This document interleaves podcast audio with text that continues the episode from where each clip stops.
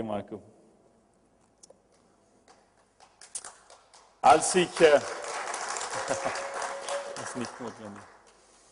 Als ich Neuling in der High School war, sah ich eines Tages das neue Kind in meiner Klasse. Sein Name war Kyle. Ich sah ihn, es war am Freitagnachmittag, und er war unterwegs zu Fuß und er ging nach Hause. Und was so komisch war, war, dass er einen ganzen Haufen von Büchern äh, mit nach Hause trug. Und ich dachte mir, wow, dieser Mann, wer ist er eigentlich? Er muss wirklich ein Nerd sein. Wer macht sowas an einem Freitagnachmittag? Und selbst hatte ich das ganze Wochenende geplant, mit voller Partys. Ich hatte schon ein Fußballspiel geplant und ich hatte schon das ganze Wochenende voll. Und dann sah ich, wie einige andere junge Leute in meiner Schule entgegen ihm laufte. Und die lachten. Und die schmissen alle seine Bücher weg von seinen Armen. Seine Brille flog weg und landete zehn Meter weg entfernt von ihm im Gras. Und als er aufblickte, sah ich, dass er ganz traurig war. Er war ganz erschreckt. Und dann entschied ich mich, ihm entgegenzukommen. Ich joggte zu ihm zu, ich nahm seine Brille und reichte sie ihm. Diese Jungs sind Idioten, sagt, bemerkte ich. Er schaute mich an und sagte, hey, danke schön. Und es war ein großes Lächeln auf seinen Lippen. Und er zeigte wirkliche, echte Dankbarkeit. Ich half ihm, seine Bücher aufzuheben und fragte ihn, wo er lebte. Er lebte ganz in meiner Nähe. Als wir nach Hause gingen, entdeckte ich, dass er ein ziemlich junger, cooler Junge war. Und ich fragte ihn, ob er Lust hatte, mit uns Fußball zu spielen. Und wir verbrachten das ganze Wochenende zusammen. Ich mochte ihn und auch meine Freunde mochten ihn. Am nächsten Montagmorgen sah ich ihn wieder. Und wieder einmal trug er einen ganzen Haufen von Büchern. Ich laufte ihm entgegen und sagte zu ihm, hey, mit so vielen Büchern wirst du schon bald die größten Muskeln unserer Schule haben. Du wirst schon ein echter Bodybuilder sein. Er lachte und dankte mir noch einmal. Während die nächsten vier Jahren, im Laufe der nächsten vier Jahre, wurden Kyle und ich die besten Freunde. Während dieser Jahre entwickelte sich Kyle sehr und hat wieder das Selbstvertrauen während diesen Jahren gefunden. Alle Mädchen liebten ihn. Er arbeitete hart, studierte und er wurde der Beste in unserer Klasse. Am Abschlusstag wurde er ausgewählt, eine Rede zu halten. Ich konnte sehen, dass er sehr nervös war. So ich schlug ihm auf die Schulter und sagte ihm, hey großer Kerl, du wirst großartig sein. Er sah mich mit einem dankbaren Blick an und er lächelte und sagte, vielen Dank. Und er begann seine Rede. Der Abschluss ist eine Zeit, wo man diejenigen danken, die hilfreich waren während dieser schwierigen Jahre. Und er dankte seine Eltern, die Lehrer, Geschwister, ein Trainer, aber er dankte vor allem seinen Freunden. Und er sagte, ich bin hier, um Ihnen zu sagen, dass ein Freund das beste Geschenk ist, was man bekommen kann. Und dann begann er, die ganze Geschichte zu erzählen, von diesem ersten Tag in der Schule weiterzuerzählen. Ich starrte ihn ungläubig an, als er erzählte, dass er genau an diesem Wochenende geplant hatte, sein eigenes Leben zu nehmen. Er hatte sogar seinen, seinen Spind ausgeräumt und gereinigt, damit seine Mutter das nicht tun musste, nachdem er tot war. Und es wurde ganz still. Alle Leute schauten ihn an. Die konnten es nicht glauben. Dieser beliebte junge Mann, der so toll ausgeschaut hat, der so populär war.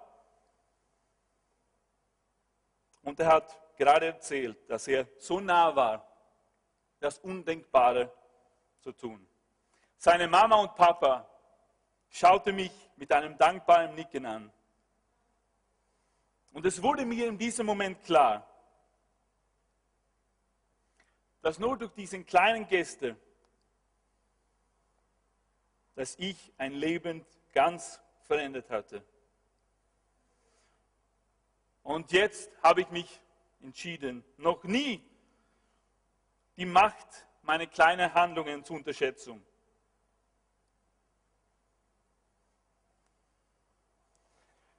Herr, wir danken dir. Wir danken dir für dein Wort, Herr Jesus. Ich danke dir, dass du so gut bist, Herr Jesus. Ich danke dir, dass du zu uns heute Abend reden möchtest, Herr. Ich bitte dich, Herr, komm jetzt und sprich zu uns alle persönlich, ganz persönlich an, Herr.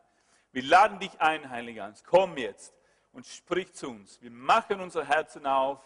Wir laden dich ein, Heiliger. Sprich zu uns durch dein heiliges Wort. Amen. So, heute werde ich nur kurz ein bisschen über Freundschaft reden.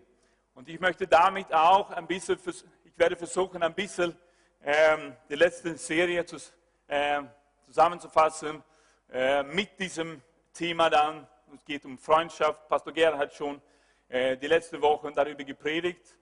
Und ich werde auch versuchen, ein bisschen ähm, die vorletzte Serie mit einzuschließen, wo es geht um, äh, um deine Beziehung mit dem Herrn, die stille Zeit und so weiter. So wende dich jetzt an einen Nachbarn und sagt, jetzt werde ich lernen, wie ein guter Freund agiert.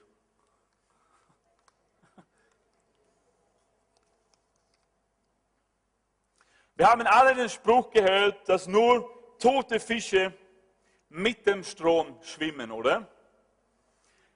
Es war einfach für diese anderen jungen Männer in die gleiche Art und Weise, Weise zu agieren. Es war schwierig für diesen jungen Mann, das Gegenteil zu tun. Aber wir wissen, dass lebende Fische, sie schwimmen nicht mit dem Strom, sondern gegen den Strom. Die tolle Fische, die herrliche Fische, die starke Fische, die Lachse, die schwimmen gegen den Strom. Die agieren nicht so, wie alle anderen tun, sondern die agieren ganz anders. Und ich möchte dir ein bisschen nur äh, das tolle Beispiel von der Bibel von äh, David und Jonathan ein bisschen weiter erzählen. Wir wissen, dass David und Jonathan, wir hatten eine ganz, ganz enge, äh, tolle Beziehung, eine tolle Freundschaft miteinander. Und du kennst es, du weißt es, also in Israel zu der Zeit war es ein bisschen unruhig, es war nicht so einfach. Ähm, ein Jahr vorher, nachdem alle Richter ausgestorben waren, dann kam der Samuel, er war Prophet in dem Land und er war sozusagen Gottes Stimme im Land. Aber dann plötzlich hat das ganze Volk rebelliert. Die haben gesagt, wir wollen einen König, wir wollen sein wie alle anderen Völker. Alle anderen Völker rund um uns, die haben einen König, wir müssen einen König haben. Und der Samuel hat gesagt, nein, das ist nicht die Wille Gottes. Gott sagte zu ihm, du sollst es trotzdem machen, weil wir haben eigentlich mich abgelehnt. Und dann hat Gott den Saul ausgewählt, Samuel hat ihn gesalbt, er wurde zu König und er hatte seine Stärke aber vor allem äh, war er ungehorsam. Wir kennen alle die Geschichte und Gott sagte dann, du kannst nicht mehr König sein, weil du bist ungehorsam. Und dann wissen wir auch, dass Gott dann den kleinen David gesalbt hat, um König zu werden. Aber der Saul, er hatte schon einen Sohn. Sein Erstgeborenen, das war Jonathan. Und es wäre einfach für den Jonathan gewesen sein zu sagen, hey, das geht überhaupt nicht. Ich bin der Erstgeborene vom König Saul. Ich bin dran, König zu werden. Ich, das ist mein Recht als Erstgeborenen. Ich werde König sein und nicht diesen kleinen Dame. Wer ist der? Mein Vater ist König, deshalb muss ich auch König werden. Aber so hat er nicht gedacht. Er hat realisiert, er hat gewusst, Gott hat diesen David ausgewählt. Und der Jonathan wurde nicht eifersüchtig. Er hat das gesehen vom Leben von David, dass es war eine andere Berufung auf seinem Leben. Es war Gottes Berufung auf seinem Leben, Leben König zu werden. So stattdessen gegen ihn zu kämpfen und mit seinem Vater, dann schloss er und David einen Bund miteinander. Er wurde nicht eifersüchtig. Er hat gesehen, Gott hat einige Talente für mich, aber er hat ein paar andere Talente für diesen David. Jetzt bei uns zu Hause versuchen wir den kleinen Levi zu lernen, nicht eifersüchtig zu werden. Und das ist nicht immer so leicht. Er ist nur zwei Jahre alt, bald in ein paar Tagen. Und manchmal merkt er, er ist schon eifersüchtig auf die kleine Hanna. Manchmal ist er ganz lieb zu ihr, manchmal nicht. Und dann tut er alle Dinge, die er nicht tun darf. Und wir versuchen das dann ihm beizubringen, nicht eifersüchtig zu sein. Aber das ist nicht einfach für ihn. Er ist einfach eifersüchtig.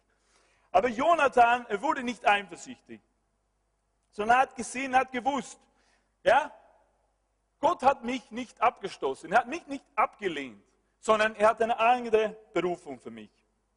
Lass uns in 1 Samuel Kapitel 20 lesen. 1 Samuel 20, Vers 14. Du aber wollest die Barmherzigkeit des Herrn an mir tun. Solange ich lebe und wenn ich sterbe, so nimm die Barmherzigkeit niemals fort von meinem Hause. Und wenn die, der Herr die Feinde Davids ausrot, ausrotten wird, Mann für Mann aus dem Lande, so möge der Name Jonathans nicht ausgelöscht werden neben dem Hause Davids. Vielmehr möge der Herr Rache nehmen nur an den Feinde Davids. Und Jonathan ließ nun auch David schwören bei seiner Liebe zu ihm, denn er hat ihn so lieb wie sein eigenes Herz.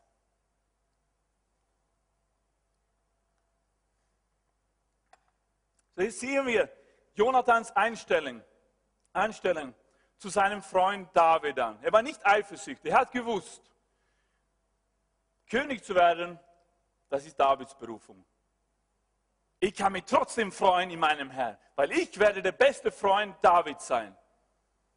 Und hat realisiert, Gott hat einen anderen Plan für mich, er hat eine andere Berufung, ich habe andere Talente, die ich tun kann. Und das sollte auch unsere Haltung sein, meine Freunde. Und Paulus spricht darüber im 1. Korintherbrief Kapitel 12 und er sagt, nun besteht ein Körper aus vielen einzelnen Gliedern nicht nur aus einem einzigen. Selbst wenn der Fuß behaupten würde, ich gehöre nicht zum Leib, weil ich keine Hand bin, er bliebe trotzdem ein Teil des Körpers. Und wenn das Ohr erklären würde, ich bin kein Auge, darum gehöre ich nicht zum Leib, es gehörte dennoch dazu. Ausgenommen, der ganze Körper bestünde nur aus Augen. Wie könnten wir dann hören? Oder das ganze Leib bestünde nur aus Ohren. Wie könnten wir dann riechen? Deshalb hat Gott jedem einzelnen Glied des Körpers eine besondere Aufgabe gegeben, so wie er es wollte. Was für einen sonderbaren Leib wäre das, der nur einen Körperteil hätte. Aber so ist er auch nicht, sondern viele einzelne Glieder bilden gemeinsam den einen Leib. Darum kann das Auge nicht zur Hand sagen, ich brauche dich nicht.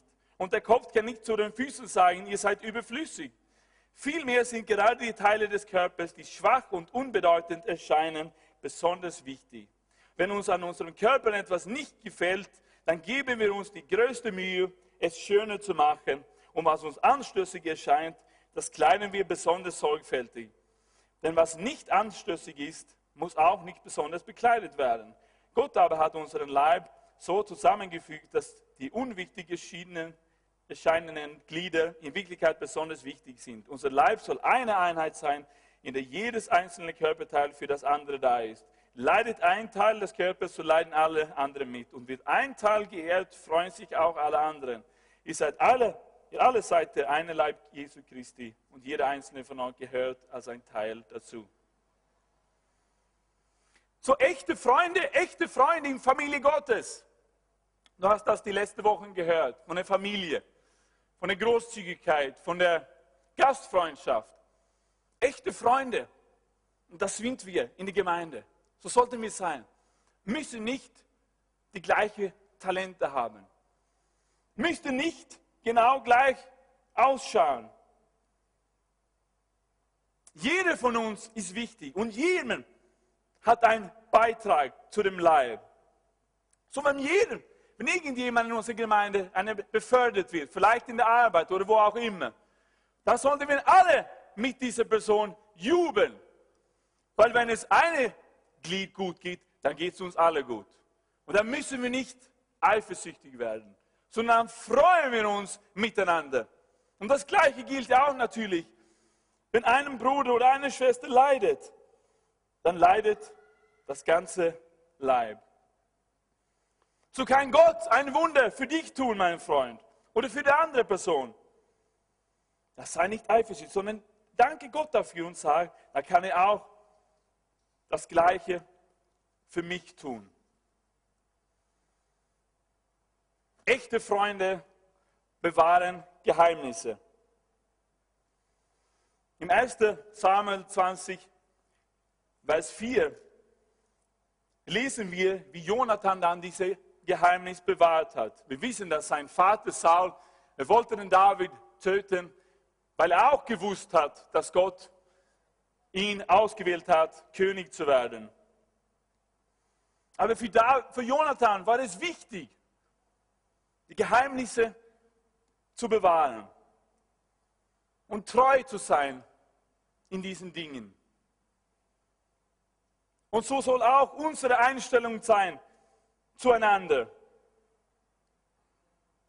Wenn du jemand in der Familie etwas weitergibt, was von deinem Herzen kommt, was dir wichtig ist, was für dich heilig und kostbar ist, dann musst du auch damit rechnen können, dass die Geheimnis bewahrt wird zwischen euch. Das sollte die Einstellung sein von uns alle.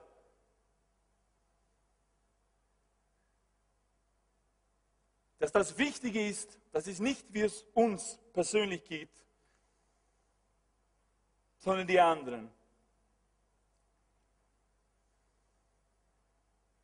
Die Einstellung eines guten Freundes ist, so wie es in Sprüche 17,9 geschrieben steht. Da steht in Hoffnung für alle, wer über die Fehler anderer hinwegsieht, gewinnt ihre Liebe. Wer alte Fehler immer wieder ausgräbt, zerstört jede Freundschaft. In einer anderen Übersetzung steht, Wer Liebe sucht, deckt die Verfehlung zu. Wer aber eine Sache weitererzählt, trennt vertraute Freunde. Ich liebe diesen Vers. Und noch eine Übersetzung steht geschrieben, wer Sünde zudeckt, der macht Freundschaft. Wer aber die Sache aufrührt, der macht Freunde uneins. Das heißt nicht, dass wir überhaupt Sünde akzeptieren sollen. Das tun wir auch nicht.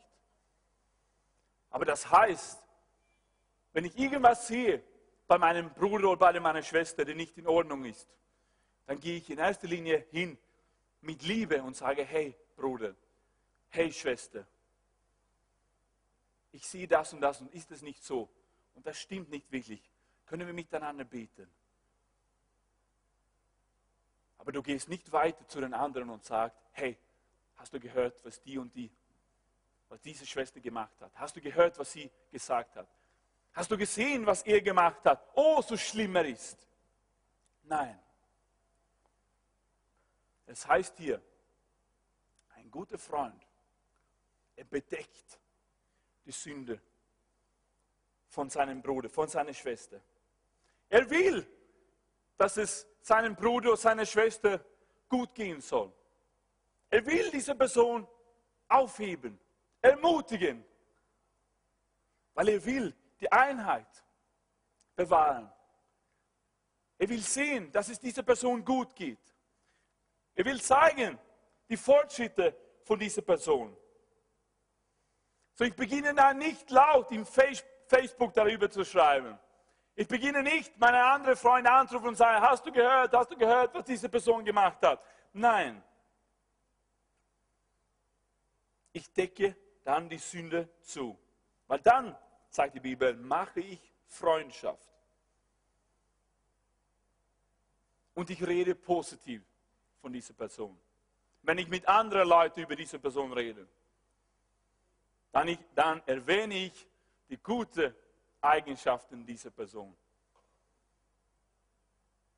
Und ich sage, oh, so toll diese Person ist. Oh, was für ein Glaube diese Person hat. Und so weiter und so weiter. Ich liebe diese Person.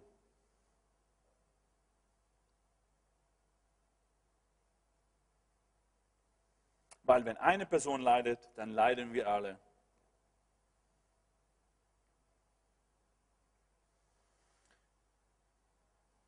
Du kennst auch die Geschichte. In einem Krieg, dann sterben sowohl der König Saul als auch sein Sohn Jonathan am gleichen Tag. Es wäre dann auch einfach gewesen für den David.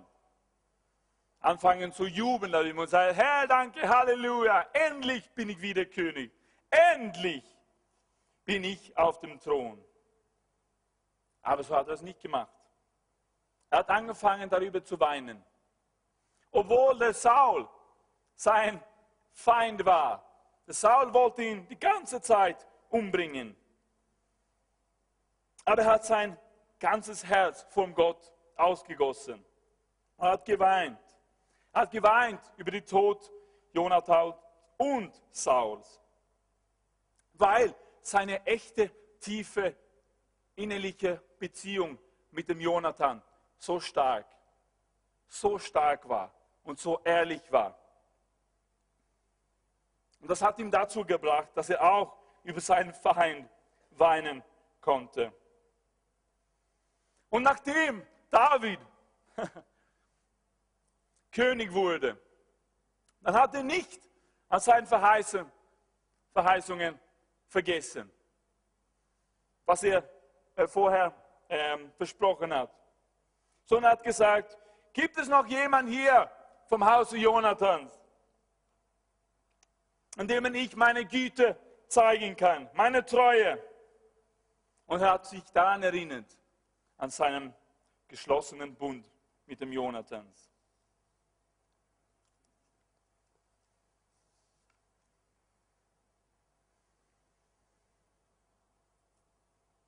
Ein echter Freund, so wie ein Freund in unserer Familie, in, unserem, in unserer Gemeinde. Ein echter Freund sagt dir die Wahrheit, obwohl sie temporär schmerzt. Obwohl es temporär vielleicht Leiden bringt. Jetzt, das heißt nicht, dass du sofort zu deinem Bruder oder zu deiner Schwester hingehen sollst und sagen, Mann, Mann, Mann, Mann, was hast du dann beim Friseur gemacht? Du schaust ja doch deppert aus. Das heißt es nicht, meine Freunde, okay? Überhaupt nicht. Aber schau, was, was steht geschrieben im Sprüche 27, Vers 6? Treu gemeint sind die Schläge des Freundes, aber reichlich sind die Küsse des Hasses. Noch einmal, treu gemeint sind die Schläge des Freundes, aber reichlich sind die Küsse des Hasses. Und das ist auch unsere Einstellung hier als Familie Gottes. Wir als eine Familie. Alles, was ich tun kann, alles, was ich tun will, zu meinen Brüdern und Schwestern, das tue ich aus purer Liebe. Und was ich dir sage, das sage ich von ganzem Herzen, weil ich dich lieb habe. Und vielleicht schmerzt es. Aber dann, denk an diese Worte. Es sind nur um dir helfen zu können. Es ist nur, geht nur darum, dich näher zu Gott zu führen. Dass du weiterkommst in deiner Beziehung, in deiner Entwicklung mit dem Herrn und in der Gemeinde. So denk daran, wenn andere Leute in der Welt sagen, nein, nein, nein, das stimmt ja nicht. So kann es ja nicht sein, was deinem Pastor oder was deinem Live-Gruppenleiter gesagt hat. Nein, nein, nein, nein, nein, nein, nein, nein. So ist es nicht. Und dann beginnen sie, dann kommen sie mit Küssen. Küssen. Mm. Oh, so ist es. Aber treu gemeint sind die Schläge des Freundes, sagt die Bibel. Ein echter Freund denkt nicht in erster Linie, was er oder sie von dem anderen bekommen kann, sondern was er oder sie geben kann.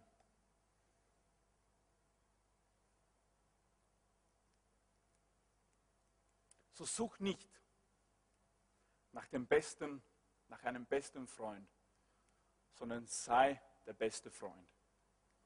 Such nicht nach deinem besten Freund, sondern du sollst der beste Freund sein. Amen. Und so, ich kann mich immer noch gut erinnern, als ich in der Bibelschule in Schweden war. Und da hatten wir diesen Familienthema und so. Und da hat einen, einen gepredigt, einen Lehrer gesagt, dann ging es um Ehe, um, um so ein Partnersuchen, um Partnersuchen, hatte er dann gesagt. Und ich fand das wirklich gut. Versuch nicht, ähm, die beste Frau zu finden, sondern entscheide dich, der beste Mann zu sein. Und äh, ich bin so froh, weil ich der Einzige bin, der hier stehen kann und sagen kann, ich habe die beste Frau gefunden. Was? Was hat er gesagt? Jetzt ist es eine gute Gelegenheit. Gerade jetzt darfst du protestieren. Sonst darfst du nicht protestieren, oder? Jetzt sollen alle Männer protestieren, oder? Aber versuch, der beste Freund zu sein.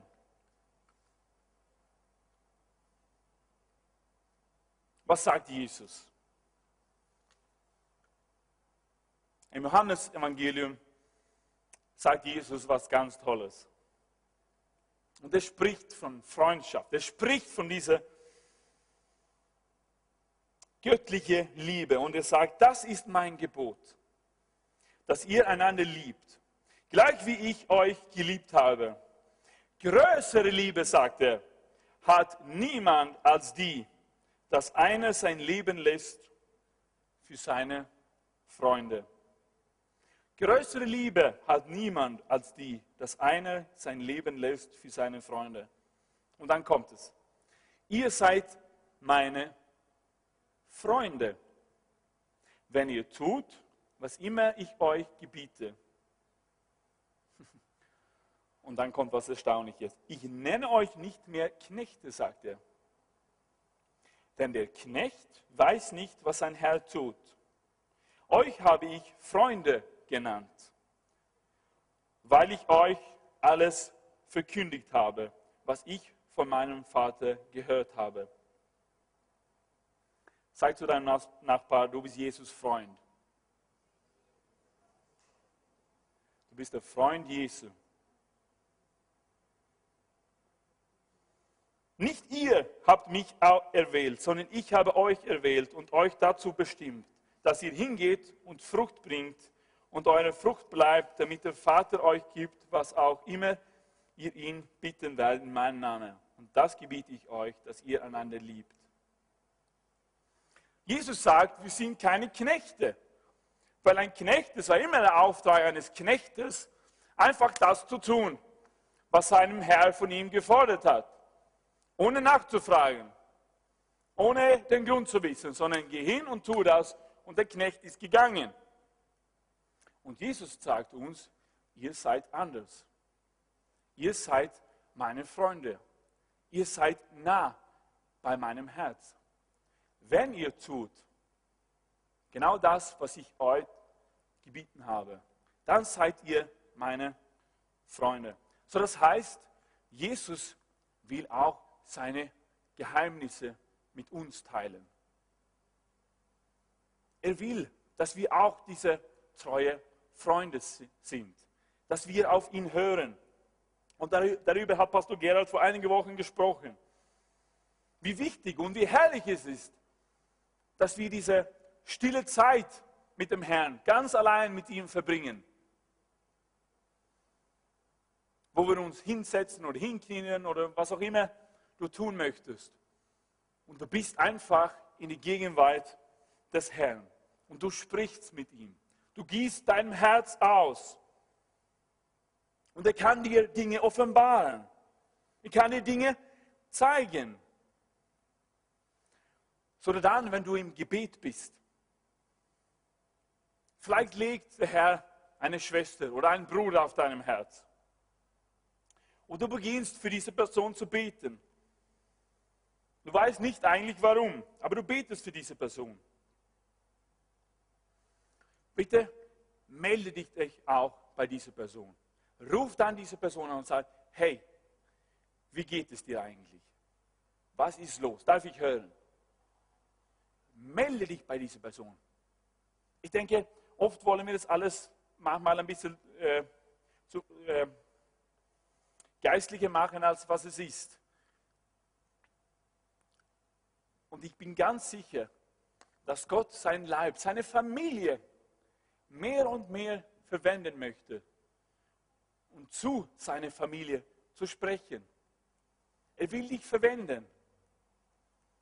Und du bist dann Gottes Botschafter.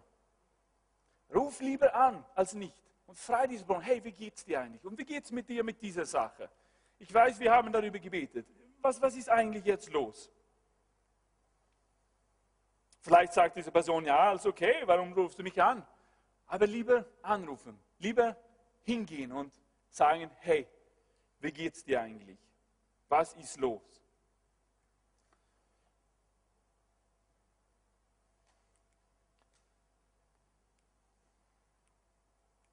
Ich kann mich so gut erinnern. Vor einiger Zeit, ich denke, ich habe auch dann hier, hier gepredigt und ähm, eben so im, äh, nach dem Gottesdienst, wo wir für die Bedürfnisse gebetet haben und so weiter, dann habe ich äh, in diesem Saal eine, einen guten Freund von mich gesehen. Und er hatte vorher sein Herz äh, für mich ausgegossen. Ich kannte seine ganze Situation, es war ganz schlimm für ihn. Es war ganz, ganz schlimm. Er war, er war traurig, es war wirklich schwierig für ihn. Und ähm, er war nicht wirklich neu im Glauben, sondern er war er ist einfach ein stabiler Christ. Viele Fahrer mit dem Herrn gemacht, aber trotzdem, Dinge passieren im Leben und Dinge kommen auf uns zu und das Leben äh, ist nicht äh, immer gnadevoll, das kennen wir alle, sondern einfach Dinge passieren manchmal, die schwierig sind, die traurig sind. Und ich höre nur der Heilige Geist zu mir sprechen. Geh hin zu ihm und sag ihm, ich liebe dich. Und ich habe gedacht, was bringt das, Herr? Er weiß, dass du ihn liebst. Er weiß das. Herr, er ist nicht neu bekehrt. Er weiß das. Und habe ich angefangen, hier mit Gott zu argumentieren. Aber ich habe ihm gehört, immer wieder gehört, geh hin und sag ihm einfach, ich liebe dich. Und habe ich gedacht, aber er weiß, er weiß das, Herr, er weiß das. Warum soll ich das sagen? Das bringt nichts. Und ich habe gewusst, dass er gewusst hat, dass ich das gewusst habe, dass Gott ihn lieb habe und so weiter. Und das war wirklich ein Kampf. Aber Gott wollte einfach mich verwenden. Und schließlich, Gott sei Dank, habe ich mich entschieden, dorthin zu gehen. Und einfach diese einfache Worte zu sagen, was ich auf meinem Herz bekommen habe. Ich bin hingegangen habe es nur kurz gesagt. Der Herr sagt, ich liebe dich. Und plötzlich sind einfach die Tränen gekommen. Und die Gegenwart des Herrn war wirklich so stark über ihn. Und nur diese einfachen Worte hat wirklich ihn berührt. Und ich weiß nicht, wie wichtig und wie schwierig seine Situation war. Aber ich weiß, dass er Trost bekommen hat von dem Herrn. Nur weil ich gehorsam war. Nur weil ich auf Gottes Stimme gehört habe. Nur weil ich in dieser Situation dann bereit war, gehorsam zu sein. Und diese einfache Worte und einfach hinzugehen. Ja, es ist wichtig mit Gebet und wir beten. Aber auch, was tun, das umzusetzen. Wenn du für eine Person gebetet hast, geh auch hin, melde dich, frage nach, tu was, was ist los, kann ich dir helfen? Als Abraham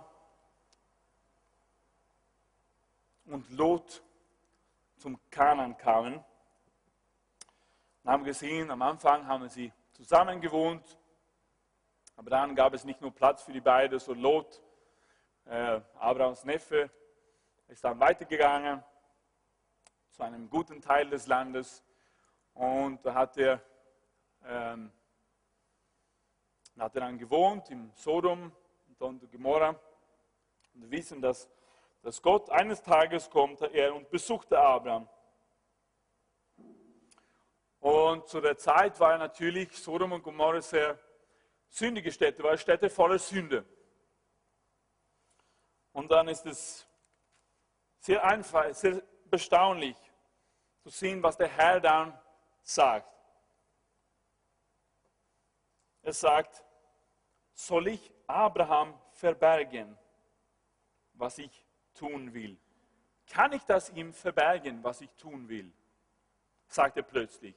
Und er wollte dann die beiden Städte vernichten wegen ihrer Sünde. Und er sagt, Gott himself, der Schöpfer des Himmels und Universums, sagt, ich muss das mit meinem Freund Abraham teilen.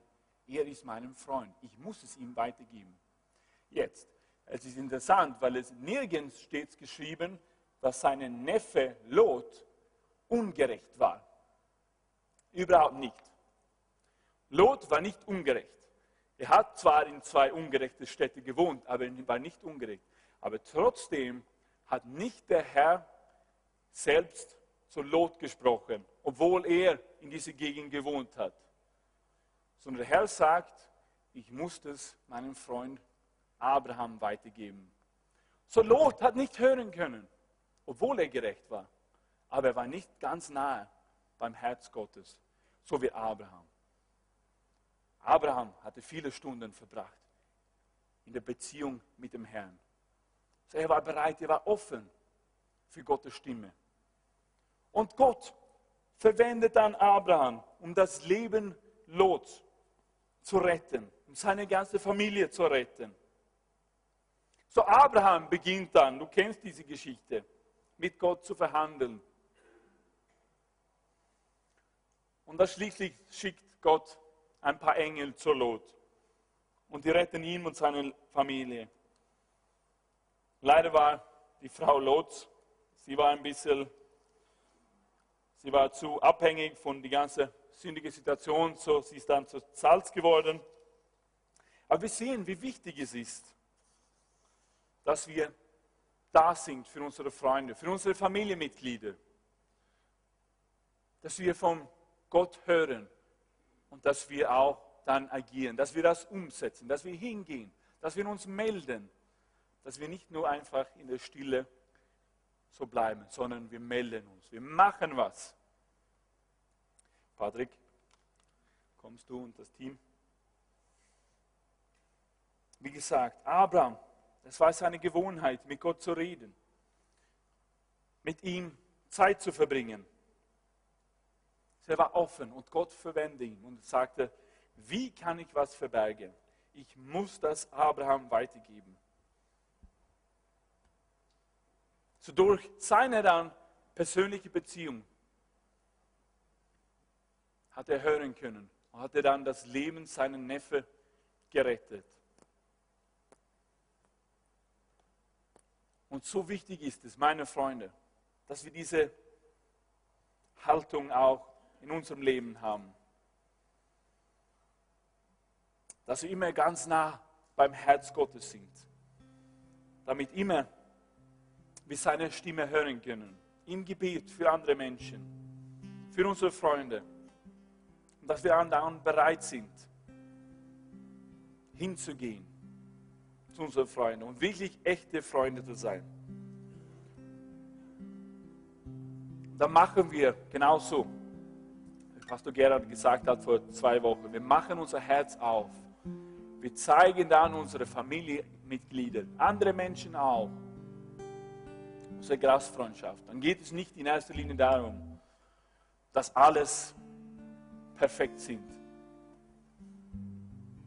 Dass unsere Wohnungen, dass unsere Leben ganz, ganz, ganz top in Ordnung sind, sondern wir machen unsere Herzen auf und wir nehmen die Leute mit.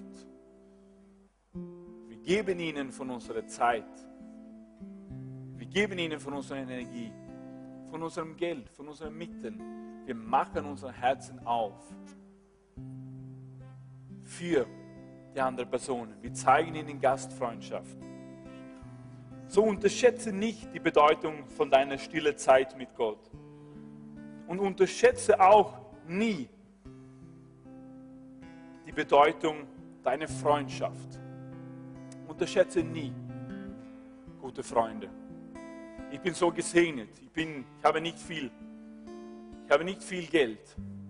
Aber ich weiß, dass als ich Christ wurde vor einigen Jahren, ich kam ja von einer nicht christlichen Familie und am Anfang habe ich nicht wirklich so viele, so wirklich so enge christliche Freunde getroffen. Aber das war mir immer ein Anliegen und ich habe immer gebetet, Herr, ich brauche das. Ich brauche wirklich treue, tiefe, enge christliche Freunde, nicht nur in der Welt. Ich habe auch immer tolle Freunde in der Welt gehabt, aber ich wollte das haben und das war immer ein Gebet. Und jetzt kann ich sagen, ich bin wirklich damit gesegnet, wirklich tolle, tolle, gute, echte Freunde zu haben, wo äh, ich kann über alles reden, über Himmel, über Erde, über alles. Und ich weiß, dass die treu sind. Die bewahren die Geheimnisse. Die schätzen mich. Die, die freuen sich, wenn es mir gut geht. Die werden nicht eifersüchtig. Und ich bin dem Herrn wirklich dafür dankbar. Man kann viele äh, Bekannte haben, aber treue, enge Freunde hast du nicht viele. So schätze deine Freude und versuch, der beste Freund zu sein.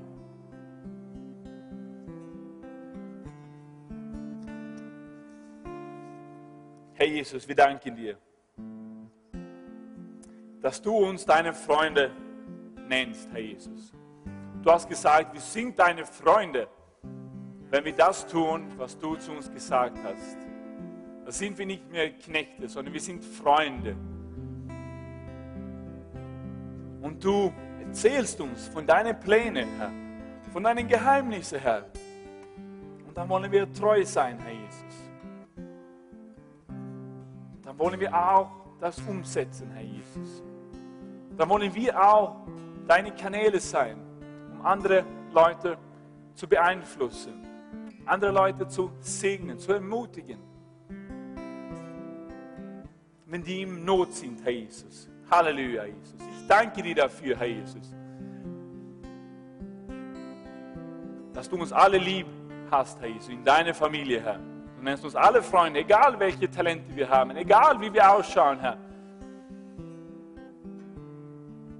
Du nennst uns alle deine Freunde und ich danke dir dafür, Herr Jesus. Hilf uns, Herr, echte treue Freunde zu sein in, in dieser Gemeinde, Herr Jesus, in unserer Familie, Herr Jesus. Hilf uns, Herr, wir brauchen dich. Halleluja, Jesus. Halleluja. Halleluja, Jesus. Halleluja. Halleluja. Wir werden nur kurz hier ein Lobpreislied singen und dann wollen wir gemeinsam wirklich dem Herrn begegnen in das Abendmahl hier vorne. Der Herr Jesus Christus lädt dich wieder ein, deine Beziehung mit ihm zu vertiefen zu ihm zu kommen, ganz so wie du bist, in aller deiner Schwachheit, dann lädt er dich ein. Dein Freund Jesus Christus. Halleluja.